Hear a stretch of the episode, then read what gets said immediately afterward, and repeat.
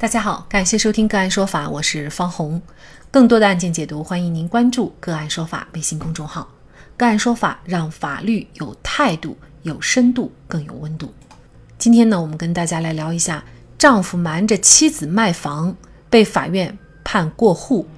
妻子最终能要回属于自己的房子吗？家住江苏省淮安市淮安区的丁丽和丈夫许文在丈夫的老家修建了一栋房子。二零一六年，房子被拆迁，夫妻分得了一套安置房。因为这套房子是许文和丁丽共同修建的，所以村委会认定这套安置房的产权归夫妻二人共同所有。本以为从此过上幸福的生活，然而房屋拆迁带来的巨大利益，让两个人的婚姻也生出了嫌隙。两个人因为房产分配的事经常争吵不休。二零一七年初，两人开始分居。这期间，许文也曾多次跟丁力提出自己生意上需要资金，要把两人共同的这套房子卖掉筹钱。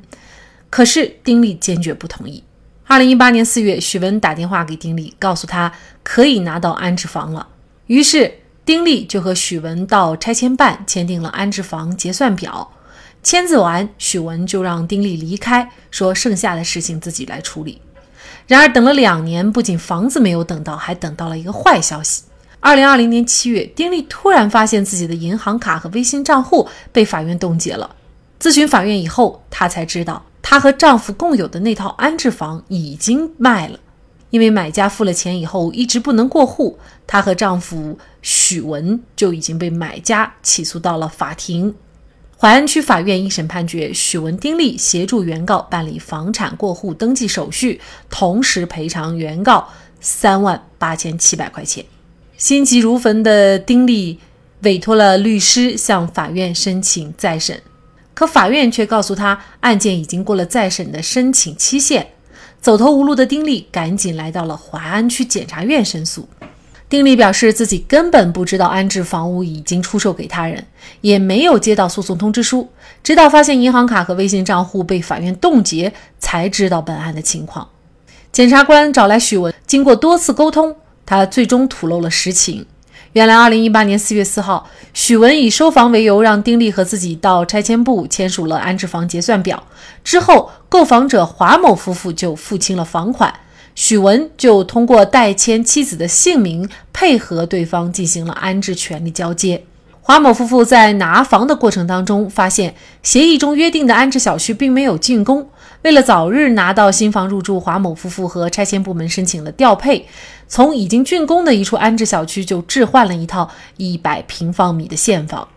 拿到房子以后，华某夫妇立即进行了装修并入住。可是，当两人找到许文要求办理过户手续的时候，许文却百般推脱，甚至不见踪影。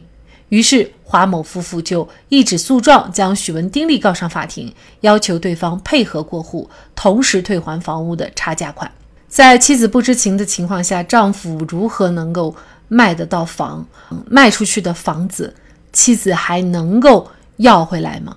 就这相关的法律问题，今天呢，我们就邀请上海华勤基信律师事务所高级合伙人张毅律师和我们一起来聊一下。张律师您好，您好，嗯，非常感谢张律师哈。丈夫许文他带自己的妻子丁丽签订了这个房屋的买卖合同，那么在这种情况下，丈夫带妻子签字的这种合同，他对妻子有约束力吗？或者说他有效吗？的，这是一个非常典型的误区。就是我们很多人可能会认为啊，呃，如果说夫妻一方他不知情也没签字，就算另外一方去签了代签，那么是不是合同就应当一定是无效的呢？这个其实是一个法律上的误区，其实并不是。那么根据我国的民法典规定啊，无权处分的合同法律上是有效的，就是说丈夫跟对方。代签的情情况下去签字，这个合同本身是有法律效力的。但是呢，合同有效不等于就一定会发生发生物权转移的这个效果。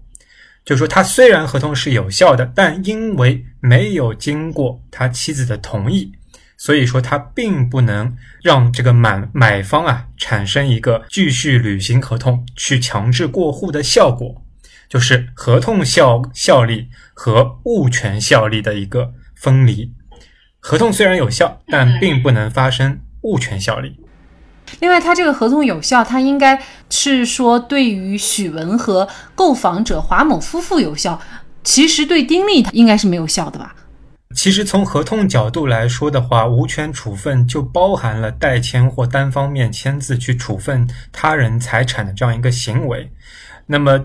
合同本身是许文单方面跟买家夫妇去签订的。所以，其实合同效力也基于许文和买家夫妇，对丁力本身并不产生合同的约束力。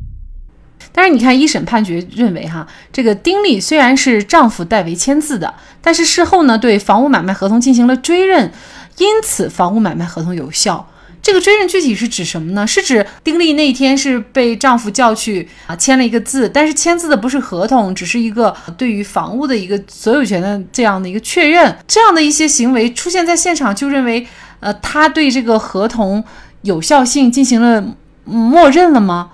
所谓的追认啊，其实是非常有意思的一个问题，因为它涉及到我国的法律对于合同效力的一个认定的一个差异。因为最早根据合同法规定啊，无权处分订立合同处分他人财产的话，如果经过权利人的追认，或者无处分权的人订立合同后取得了处分权，那么该合同就会有效。但是注意啊，这是合同法的规定，但合同法呢被民法典所废止了。而根据民法典规定啊，无权处分的效力就是合同就是有效，没有。追认和不追认的问题，但是哪怕我们放在合同法的角度，就是在这个民法典出来之前的这个视角来看呢，这个追认它也应当是具体的、明确的意思表示。比方说，丁力她虽然之前不知情，但是后来她配合她的丈夫去帮买方去办理了买卖交易手续的，比如说配合交房、配合去过户。法律上会推定他已经对合同的处分权进行了追认，但是本案中这个情况啊，是丁力去签署房屋安置协议的这样一个确认，它并不涉及到房屋买卖的相关事项，所以我们就没法通过这件事情推定他应当对这个房屋交易事项表示了同意，所以。检察官这个观点啊，其实也是比较恰当的，就是没有证据显示丁力配合了其丈夫协助买家办理了交易手续，所以并不能以此认定丁力就是追认。但民法典一律认为无权处分合同效力就是有效。为什么会有这种改变呢？因为现实当中啊，无权处分订立的合同其实是非常常见的。打个比方。比如说汽车销售合同，销售商在签订合同时，汽车啊可能还在生产，销售商其实对这个车辆并没有所有权。再比如期房的一个销售，开发商签订商品房买卖合同的时候，房子可能都还没建成，那么当然也不会有所有权。那么其实严格来说也是无权处分。所以，交易的现状啊，使得立法者认识到，就是无权处分情况下，合同效力是待定的。那显然会使很多交易处在一个非常危险的状态，不利于市场经济的发展。我们从华某夫妇的角度来看啊，因为华某夫妇已经签了合同，而且呢还支付了房价。如果说这个合同是有效的，但是呢对于丁力无效。呃，事实上，对于他们来说，可能就很不公平。也就是说，这个房子虽然已经住进去了，而且付了钱了，但是还拿不到房子的所有权证。您怎么看这个问题呢？呃，这个问题啊，其实是分两个层面。第一个就是说，是不是公平？那其实对于华某夫妇来说，他们有没有过错或瑕疵呢？在这个交易里面，其实是有的，因为他们购买的房屋是一个夫妻共同财产。按理说，如果是丈夫单方面代签，他们应当要要求另外一方出具书面的授权委托书，或者是当面到场。但是他们其实都没有提出相关的要求，所以其实严格来说，他们从公平角度自身也有一定的注意过失。毕竟你买的是一个夫妻共同财产，所以这也提醒我们大家以后如果买房交易，一定要明确对方有几个主体。不能由一个主体说我去代其他人去签，如果这么做，也需要通过公证委托的方式，让其他人出具公证后的委托书。然后第二个问题啊，就是他们已经付了钱，对吧？那为什么最后拿不到房？不能够强制过户吗？能不能构成法律上所谓的善意取得呢？那么这里就又涉及到法律的第二个问题。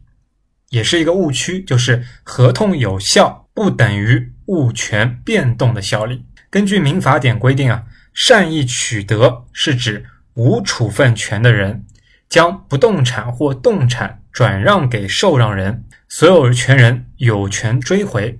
但是必须要除法律规定以外符合下列情形，那么才能够取得。不动产或动产的所有权，简单的说就是说，善意取得只有三种要件都构成，那么才能够获得这个物权的一个所有权的效力。第一个要件，就是说，受让人受让不动产或动产时是善意的，就是华某夫妇他购买这个房子不是明知道丁力不知情的，所以他们是善意的。然后第二就是以合理的价格转让，他必须要支付合理的价格。那么在本案中，这两个要件其实都已经达到了，但是最关键的是善意取得，还有第三个要件，就是转让不动产的话，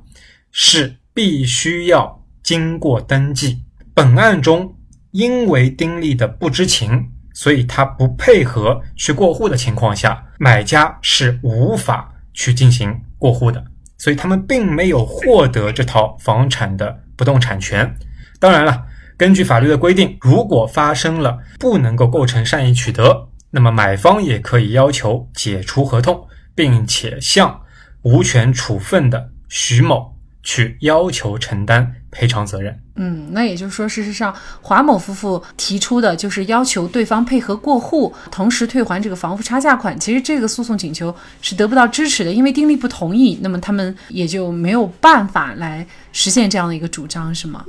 是的，但是在没有经过徐某的同意的情况下，他们擅自变更到另一处，那么当然合同就不能够按照原标准去履行，所以他们的退还差价的要求也应当被法院所驳回。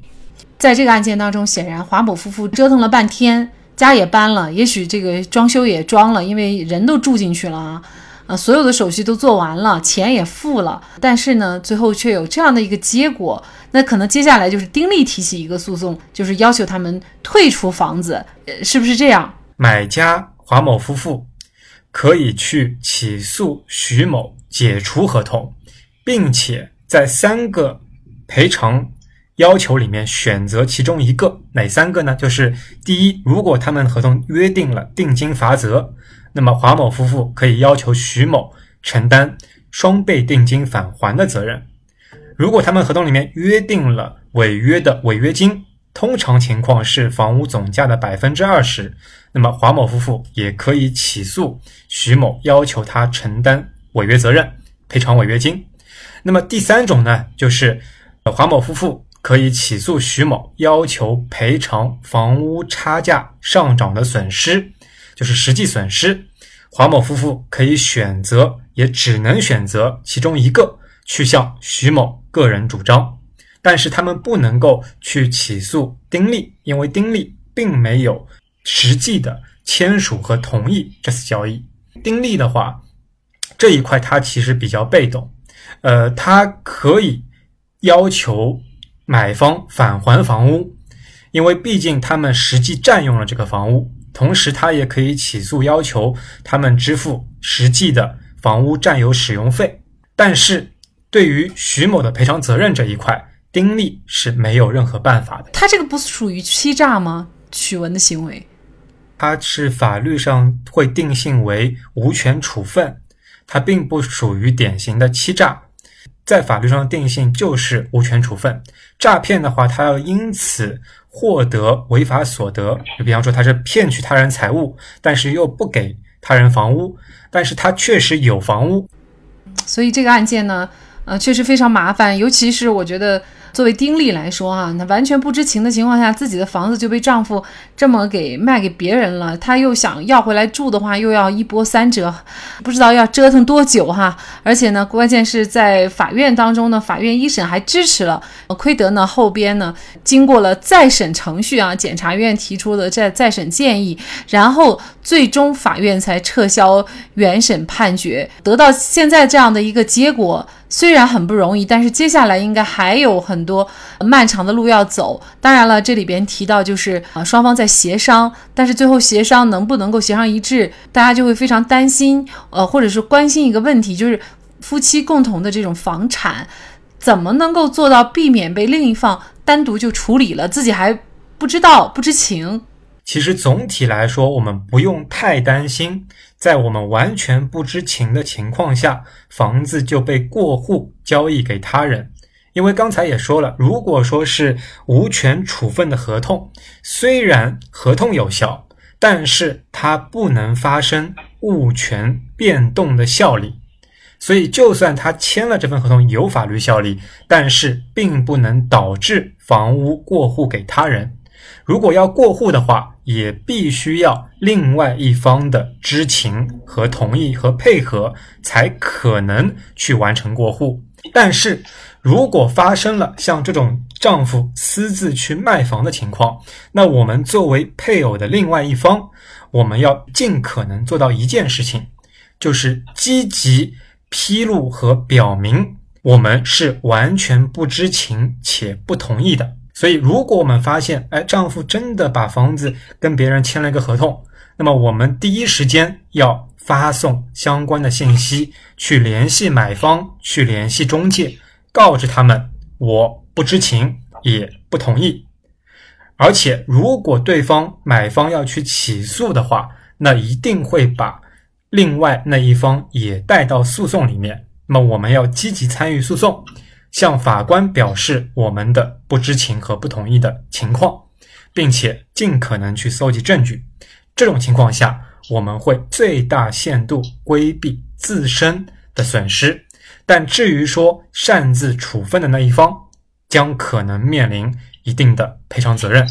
那这个案子之所以原判被推翻，是因为淮安区检察院依法向法院发出了再审检察建议书。法院审判委员会认为这个案件的判决确有错误，于是依法作出了民事裁定书，决定对该案再审。